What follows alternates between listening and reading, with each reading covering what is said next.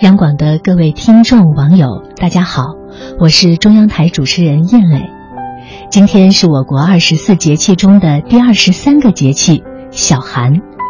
俗话说“三九四九冰上走”，三九四九恰在小寒节气内。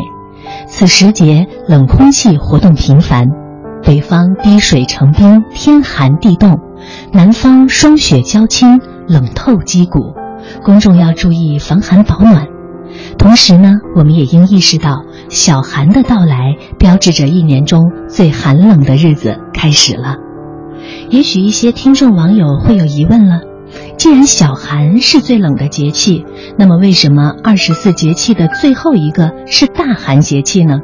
难道大寒不应该比小寒更冷吗？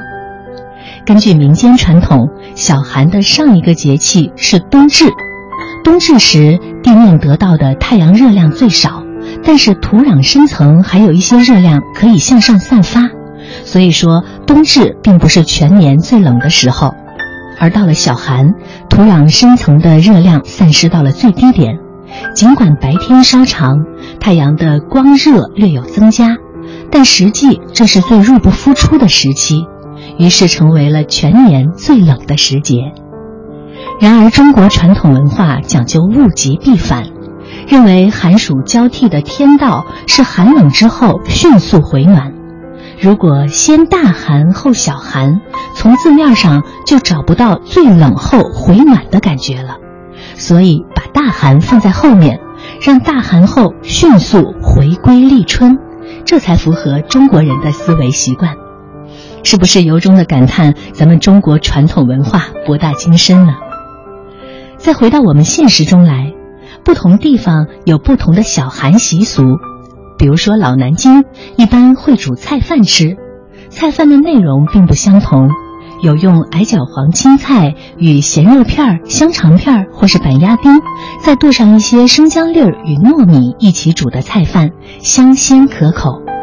而广州呢，则是小寒早上吃糯米饭，为了避免太糯。一般是百分之六十的糯米，百分之四十的香米，把腊肉和腊肠切碎炒熟，花生米炒熟，加上一些碎葱白拌在饭里吃。那么您的家乡又有怎样的小寒习俗呢？欢迎留言与我们分享。当然，最后也要提醒大家，小寒后天气寒冷，适当的体育锻炼和户外活动能够增强身体御寒的能力。但小寒节气的运动要注意适度，一是应在日出后开始锻炼，二是要做好充足的准备活动。除此之外，还要注意运动不要练到大汗淋漓，锻炼之后要及时的穿衣，避免寒邪侵袭。愿大家都能度过一个充实健康的寒冬。